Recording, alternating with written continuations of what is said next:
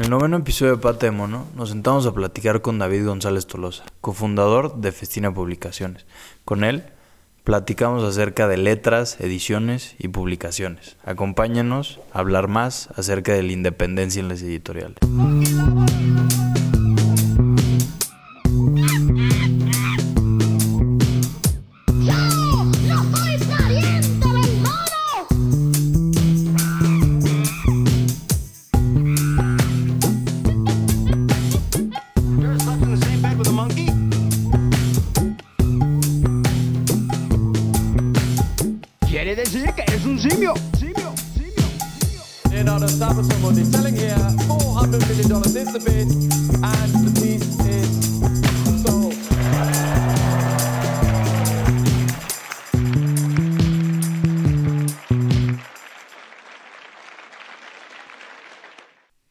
Y bienvenidas otra vez a Pata de Mono, este lugar donde hablamos de arte y cultura desde lugares emergentes y perspectivas distintas. Yo soy Diego Aramburu, una de las cuatro personalidades que tiene esta Pata de Mono. El día de hoy hablaremos con David González Tolos, cofundador de la editorial Festina Publicaciones. Con él nos vamos a adentrar más en este mundo que no conocemos tanto. David, qué gusto que estés por aquí. Gracias Diego por la invitación. Qué gusto tenerte. Oye, ¿por qué no nos empiezas por, por platicar qué es Festina Publicaciones? Bueno, Festina es un proyecto que nació hace cuatro años con mi socio, que tú también lo conoces, que es Juan Antonio del Monte.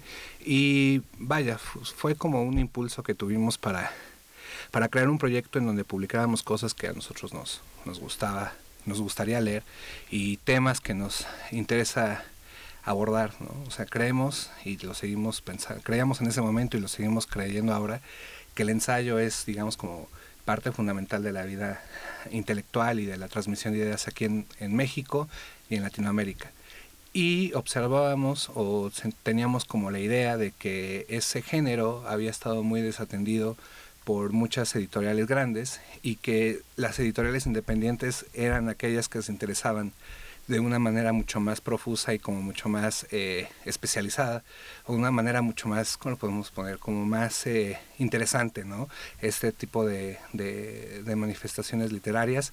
Y nada, creímos que era una buena opción, como si queremos publicar libros y de temas que nos interesara, pues la forma más idónea era a través del ensayo.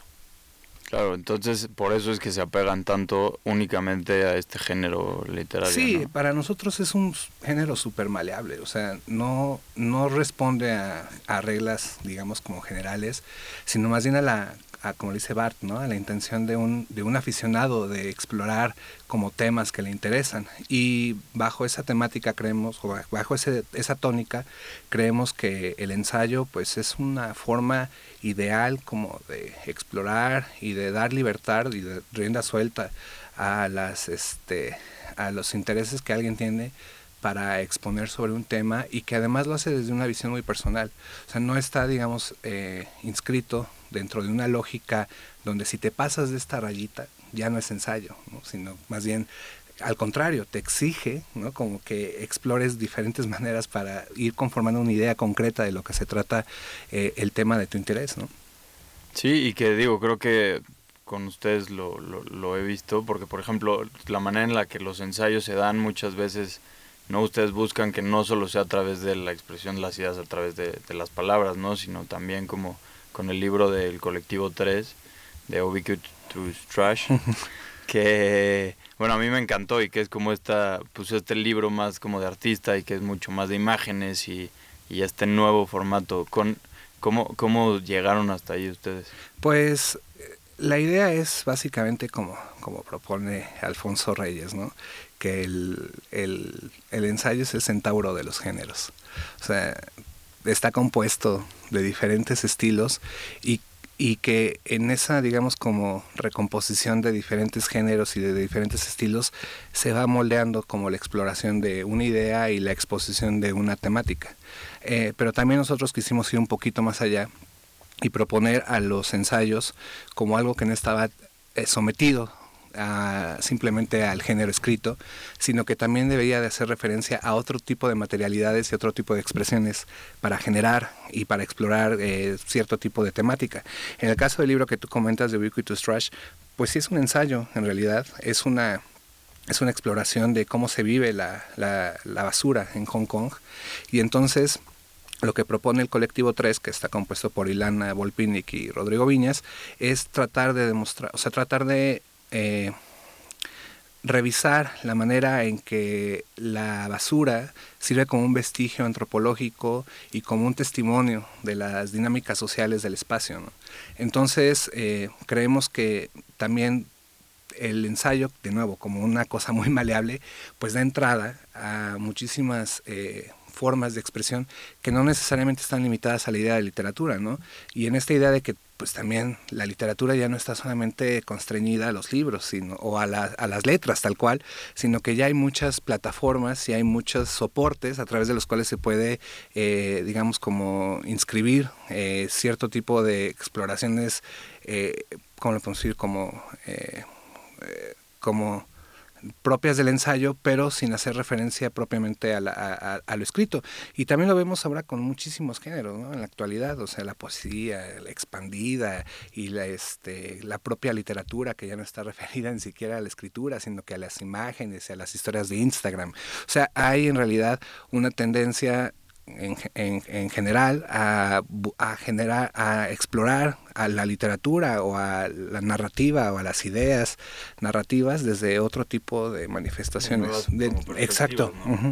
Y que supongo que es un poco de las libertades que da el justamente tener una editorial independiente y este buscar estos nuevos caminos y sí porque justo o sea uno nunca es inmune al mercado eso es cierto. O sea, no porque tengamos una editorial independiente implica que podamos hacer como cosas sin que, o, eh, generar productos eh, que no generen resonancia en otro en otros en otras personas es decir no es no nos exime de no buscar lectores sino al contrario eh, o sea tenemos cierto tipo de libertades que no están referidas directamente a las necesidades de mercado pero eso no implica que no necesitemos buscar a nuestros lectores para poder así sobrevivir y asegurarnos. Sí, exacto. Sí, porque aparte es un, es un mercado bastante pues difícil, ¿no? El, abrir una editorial independiente y llegar al público que quieres tiene sus grandes retos, ¿no?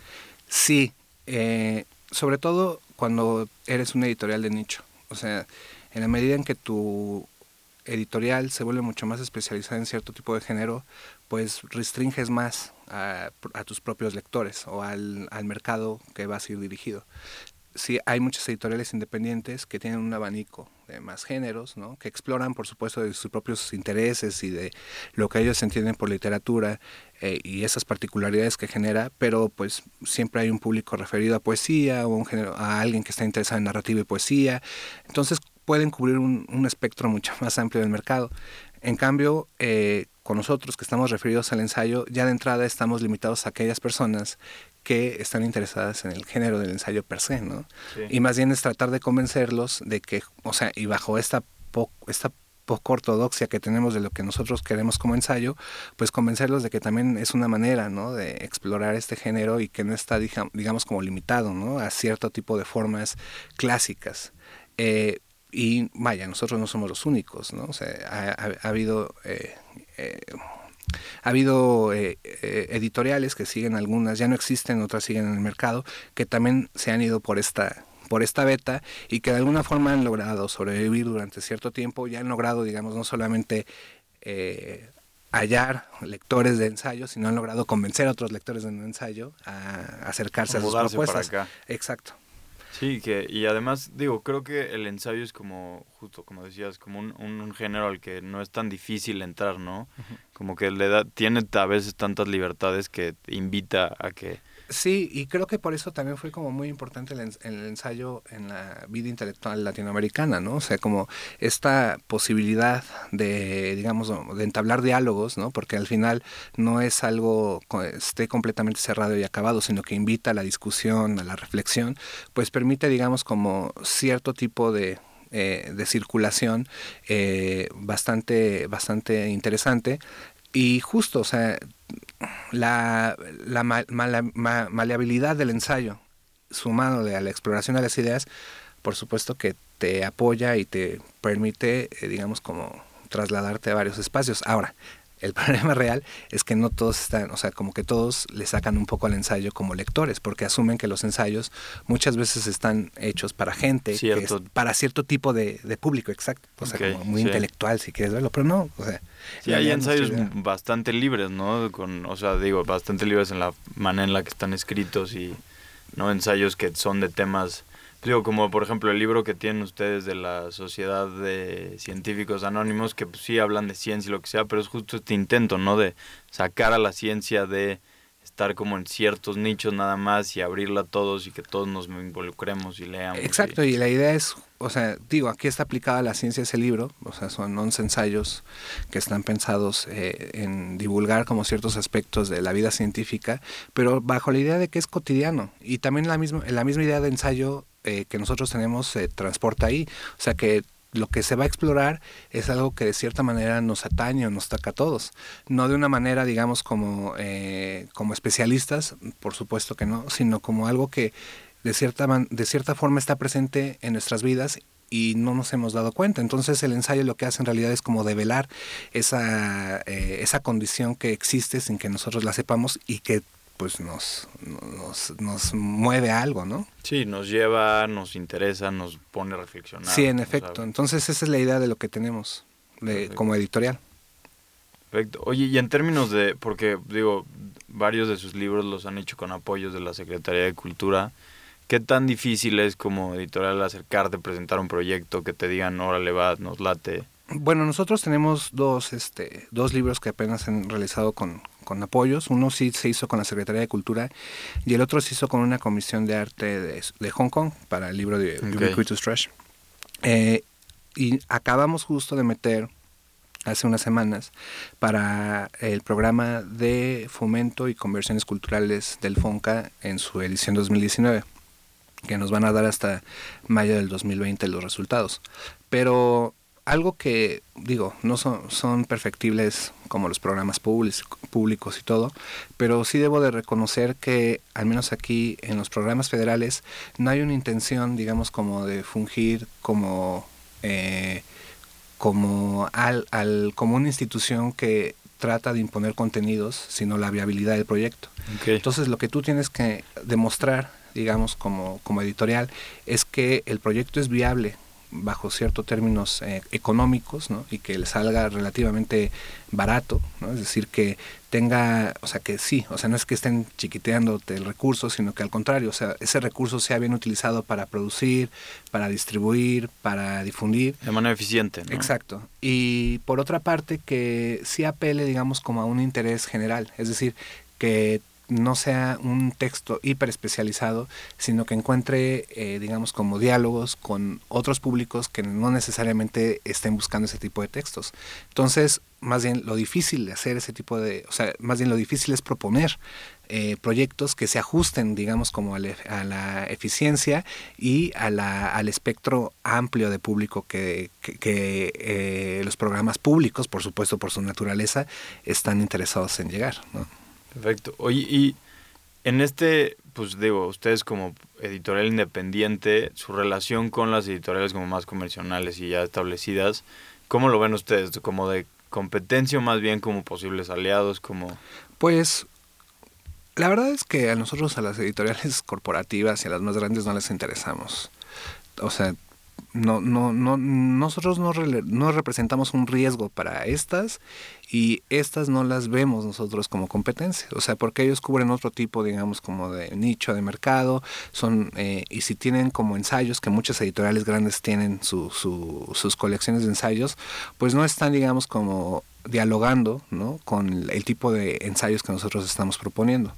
Más bien, nosotros vemos, y sin ser competencia, pero sí vemos como una como una fragmentación de nuestro público, más bien con otras editoriales independientes que están haciendo y que están teniendo como, están tomando en cuenta estas eh, mismas necesidades que nosotros percibimos en la distribución, en la difusión de ideas y que también están, están a partir de eso generando libros que podrían ser muy similares a lo que nosotros estamos haciendo, taller de, talleres de ediciones económicas, alias, eh, bueno, ya no existe, pero Tumbona, ¿no? Eh, digamos, esas editoriales que son están dentro de nuestro mismo eh, nivel, por decirlo así, nuestro mismo nicho, pues no son competencia tal cual, pero sí implican, digamos, como una, como cierto tipo de de convivencia, ¿no? Un poco obligada o no, y que, nos, y que tenemos que forzarnos a compartir el mismo público, porque no nos interesa quitárnoslo, más bien al contrario, claro. generar como sinergias. Chiste es generar más lectores todavía. Exacto. Claro. Oye, y digo ya así más metiéndonos un poco más personal, ¿por qué tú decidiste entrar al mundo editorial? Pues no fue algo, o sea, no fue algo que yo elegí tal cual. o sea, que yo haya pensado después de la licenciatura acabar como editor, sino yo en, eh, acabé la licenciatura en el 2010 y eh, en mayo del 2010 y yo iba a iniciar un posgrado en enero del 2011. Y entonces en ese periodo, como, como eh, que no iba a ser absolutamente nada en ese limbo, una, me enteré de una convocatoria o de como de habían abierto como una práctica profesional en una editorial independiente que se llama Textofilia Ediciones y yo llegué en, en habrá sido como en agosto de, de, ese, de ese mismo año y con la idea de que las prácticas profesionales duraban como cinco meses y que pues iba a estar como ocupado y, e iba a acabar el programa y yo me iba a meter inmediatamente a la maestría. Eh, pues eh, coincidió que yo al momento de que entré a Textofilia, pues también ingresó una nueva, un nuevo socio y esta persona pues posibilitó la, el crecimiento de la empresa o de la editorial, porque eh, todavía no era una empresa tal cual, y me ofrecieron chamba, o sea, como editor. Les gustó mi trabajo como asistente editorial y me ofrecieron chamba. Aprendí yo relativamente rápido como de los procesos más generales y yo en enero del 2011, al mismo tiempo que tenía que empezar eh, la, la, maestría, eh, también me quedé con textofilia y nada, estuve cinco años ahí. O sea, no fue algo que elegí, que, sino me quedé y que también, pues, o sea, me, me, me gustó mucho el proceso de hacer libros y como la manera en que, lo que implica, ¿no? Generar este tipo de productos. Perfecto. Y si tuvieras, si pudieras editar así el, un libro, el libro que sueñas con editar, ¿cuál, es? ¿Tienes alguno? No, más bien, no tengo algún proyecto como único por, o sea, por, por publicar. O sea, todo el mundo, todos los editores siempre le habíamos hablado, pues cada uno busca como su Harry Potter, ¿no? O sea, como, el libro que le gusta, o sea, como un libro que le satisfaga, ¿no? O sea, eh, literariamente decirlo así, o como como objeto cultural, pero al mismo tiempo que también tenga un impacto social, ¿no? Más allá del comercial, un impacto, un impacto social. ese tipo de libros es el que me gustaría publicar, pero no lo pienso solo como, como, como un solo, un solo libro. O sea, más bien yo comparto o tengo la visión de que el trabajo editorial, la construcción de un catálogo, mm, justo es, digamos, como a lo que debemos de apostarle los editores.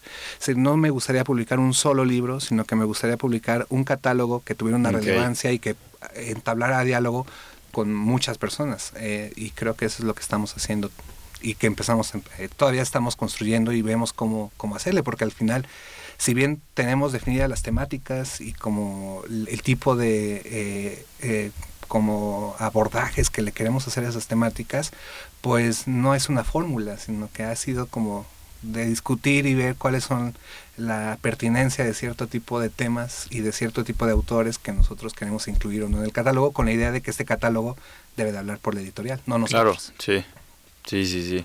Oye, y o sea, en esta búsqueda de autores, ¿a ustedes qué tanto, o sea, porque digo, ustedes se relacionan más con autores de ahorita, del, del siglo XXI, que siguen vivos, siguen escribiendo, siguen produciendo. Pero tú como ves en México el, lo, las restricciones que hay, bueno, o la protección más bien que hay en torno al derecho de autor, que somos, tenemos como desde el 97, son 100 años después de la muerte del autor para que pasen al dominio público. ¿Tú como, tú, o sea, crees que esta protección es excesiva o...? Pues es excesiva, sí. Eh, pero en realidad eso responde más a una tendencia como internacional que se hizo también justo como por la misma época eh, con la ley Disney, ¿no?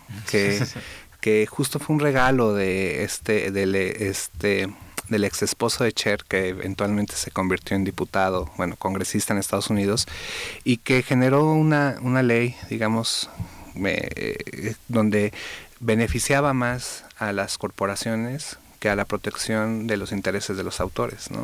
Entonces, sí hay una limitante, ¿no? Sobre todo porque cierto tipo de temáticas y cierto tipo de tratamientos que se le da a la cultura ya están eh, acaparados y están delimitados por las propias necesidades de las, de las corporaciones y no por los movimientos muy entrecomillados, pongámoslo así, naturales, ¿no? que tienen una cultura, es decir, como de retomar y de cortar y de hacer mix, ¿no? De, como de diferentes esferas culturales de muchas partes del mundo y que en realidad eh, pues ha sido como un movimiento de hibridación como constante, quizá no tan, tan inmediato como ahora lo estamos viendo, tan rápido como estamos atestiguando, pero que siempre han estado como presentes en la transformación y en los cambios culturales, y que ahora las corporaciones tratan, digamos, como de... Eh, tratan de someter a sus propios intereses, sobre todo los, los comerciales. Ya en el tema de México, o sea, en cuanto a la, o sea, en realidad no creo que nos afecte a nosotros los editores independientes, porque justo algo que hacemos los editores independientes es buscar autores que no necesariamente eh, estén en consonancia con las lógicas de mercado. O sea, nosotros buscamos otro tipo de textos o de temas que no necesariamente están, digamos, como siendo los dominantes dentro, dentro del mercado editorial.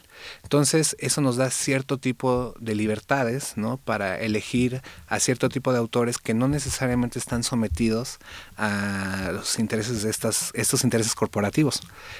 A veces incluso ha sucedido el caso que hay autores que están muy bien posicionados dentro de la industria editorial a nivel internacional y que tienen otro tipo de temas que no necesariamente se ajustan al mercado, y utilizan y aprovechan la existencia de las editoriales independientes para poner sus libros, ¿no? Está el caso de Andrés Neumann. Andrés Neumann es un escritor eh, argentino español, ¿no? Que, ha sido, fue, que fue premio Alfaguara y que por supuesto por ser premio Alfaguara, pues adquiere un compromiso con Alfaguara para producir toda su narrativa. Pero, por ejemplo, sus exploraciones poéticas no están dentro de ninguno de los corporativos al que pertenece Alfaguara y aprovechan las editoriales independientes para publicar sus, sus poemarios, ¿no? Entonces, esa es una de las, de las formas. O está el caso de David Miklos. David Miklos es uno de los autores más eh, renombrados que tenemos aquí en México y que durante mucho tiempo publicó para corporativos, ¿no? o sea, sobre todo para Tusquets y ahora está con Random House pero tiene otro tipo de textos que no son del interés del mercado porque él es narrador y que ahora los está posicionando con editoriales eh, mucho más eh, pequeñas e independientes, ¿no? Y que no, no él no quiere ponerlos con a través del mercado o a través de sus propios eh, representantes literarios, ¿no? Entonces, por una parte, pues eso más bien yo creo que las restricciones de mercado o de las propias corporaciones de los derechos de autor benefician en cierto aspecto a las, eh, a, las independientes. Pero también eh, yo he visto, y yo fui testigo hace muchos años cuando trabajaba para Textofilia, que nosotros queremos publicar un libro de Flannery O'Connor. Flannery O'Connor es como una de las autoras más representativas del, eh, del barroco del el barroco gótico, no me acuerdo esta, este tipo de literatura sureña, ¿no? Que se da en la década de entre 1940 y 1960 en Estados Unidos y que aquí en México no se había publicado. No había ninguna traducción en nuestro país de esta autora y nosotros queríamos publicar el libro y habíamos eh, solicitado, lo habíamos, la, la queríamos poner para un proyecto de Fonca. Eventualmente nunca conseguimos el permiso y nunca lo presentamos a Fonca porque Lumen en España eran los dueños de la traducción de Flannery O'Connor y no nos quisieron vender los derechos o no nos quisieron, digamos, como no solo vender, sino digamos como eh, compartir, compartir ¿no? Porque en realidad vender, ellos son dueños de los derechos a nivel internacional. Entonces teníamos que nosotros como subarrendarles, por decirlo así, como la, la, porción de los derechos que le correspondían a México, pero no, no lo quisieron hacer porque ellos decían que eventualmente iban a traer a, Flannery, O'Connor ah, al país y lo iban a publicar aquí en, con nosotros, bueno, en México, pero nunca lo hicieron. Hasta ahorita están saliendo ediciones de Flannery O'Connor en nuestro país y que ni siquiera están hechas en México, son eh, están editadas y publicadas en Argentina o en España. Entonces sí hay también, por supuesto, restricciones. Si no tienes la lana, no le puedes, no, le puedes jugar a los corporativos. Sí, digo, y algo que decías ahorita, por, leía hace rato una nota en la que decía que la, la editorial independiente es como este lujo de la extravaganza, ¿no? De buscar estos nuevos caminos y así. Y creo que justo, ahorita hablando de Mary Faulkner, este el, el, dominio público creo que lo tenemos muy olvidado aquí en México, ¿no? Como esas ventajas de poder llegar y buscar la obra de alguien y, y encontrarla. Ya hay países en los que tienen festivales y que tienen, por ejemplo, en París el Festival del Dominio Público y cosas así en los que es como toda una celebración, ¿no? Que es como primero de enero y ya tenemos más obras.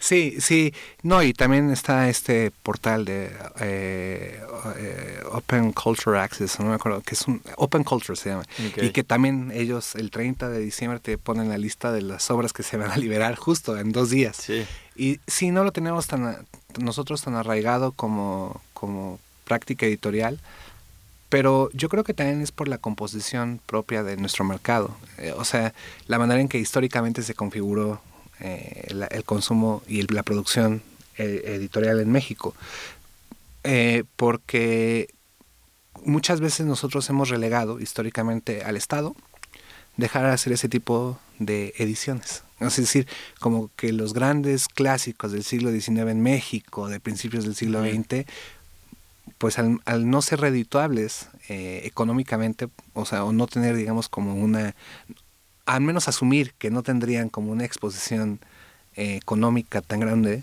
pues se los dejamos al Estado y que el Estado se haga cargo de la producción de estos libros. Sí, que se rife, ¿no? Exacto, entonces tú ves, por ejemplo, todo lo que es, con, o sea, cuando existía Conaculta, tiene una colección impresionante de las que no me acuerdo cómo se llama la colección, pero eran 100 letras mexicanas, algo así, y tenía eh, libros del nigromante, de Jorge Cuesta, en fin, de todos estos que empezaban, estaban publicando a finales del siglo XIX, principios del siglo XX, y que a las editoriales, a las editoriales en general, en general, no, no, no, se no se han atrevido a publicar porque hemos relegado esa, esa labor para el Estado porque el Estado al final no juega al mercado, o sea, al menos no en ese nivel, entonces no importa si vende 100 ejemplares del nigromante, ¿no? Ya de cualquier forma pues era un dinero que estaba etiquetado y ya los vendió, ¿no? Entonces, es eso.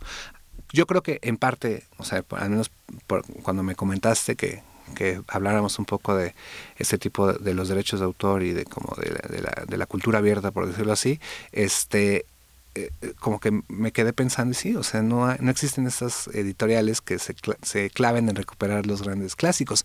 Ahora también sí hay, como, pero son de estas editoriales de folletín, ¿no? O sea, como las que están en los puestos de periódicos y cosas así, y que no, no solamente recuperan a lo mexicano, sino como los grandes clásicos universales, ¿no? Entonces... Y que a lo mejor es un poco menos riesgo, ¿no? exacto, porque ya es un producto probado. O sea, siempre la gente va a comprar Aristóteles. ¿Por qué? Pues porque siempre va a haber gente que está en la prepa leyendo Aristóteles, ¿no? Sí, claro. Sí, son estos como nichos que jamás se van a acabar. Exacto. Sí. Pues sí, ahí tenemos mucho que hacer, creo yo, en términos del dominio, de como la cultura del dominio público aquí en México. Exacto. Y sobre todo que ya hay editoriales que están poniendo sobre la mesa eh, sobre todo eh, los usos, eh, ¿cómo le podemos decir? Como los usos alternativos a los derechos de autor. Es decir, está la gente que está haciendo copyleft o está con Creative Commons y que les interesa, eh, digamos, como eh, más allá del el beneficio comercial que nunca se pierde, o sea, como sacarle lana a, la inversión, al final es eso, pues también les interesa de cierta manera eh, poner en circulación sus libros, ¿no? Es decir, eh, no limitarlo a, adquirirlo económicamente, sino una vez de después de cierto periodo subirlo a las redes y como están en, alguno de los formatos o en alguno de, las, de los esquemas legales que permite el libre uso ¿no?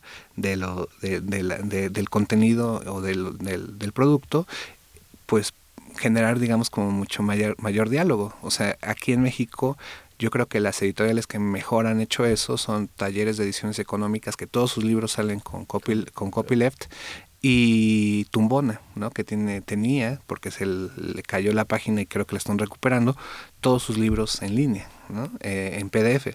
Otros que funcionan así muy bien, eh, pero son en España y son como, eh, digamos, son como mucho más políticos, pero justo en esta idea del uso político del conocimiento, pues está Tejedores de Sueños, ¿no? Que Tejedores de Sueños son esta editorial que tiene toda un, todo un nicho, digamos, como de literatura política, de género, de urbanismo, en fin, y que todos, todos sus libros, muy pocos no, no sé, pero casi todos sus libros yo los he visto en, eh, en PDF de, de descarga gratuita en su propia página. Sí, que es estas nuevas formas de, de acceder a la información y transmitirla, generar diálogos, como dices, y, pues que al final del día yo creo que suman más de lo que podrían Exacto. restar, si es que pudieran llegar a. Exacto, yo hace poco tuve la oportunidad de hablar con uno de los editores de Tejedores de Sueños eh, en, la, en la FIL del Zócalo y justo es lo que me comentaba, o sea que ellos ya sabían que había personas que iban a comprar sus libros, o sea,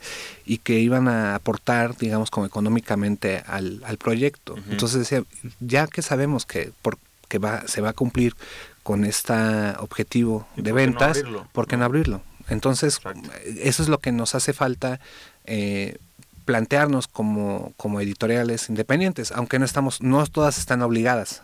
Porque es un también, paso que cualquiera puede dar o exacto. no dar.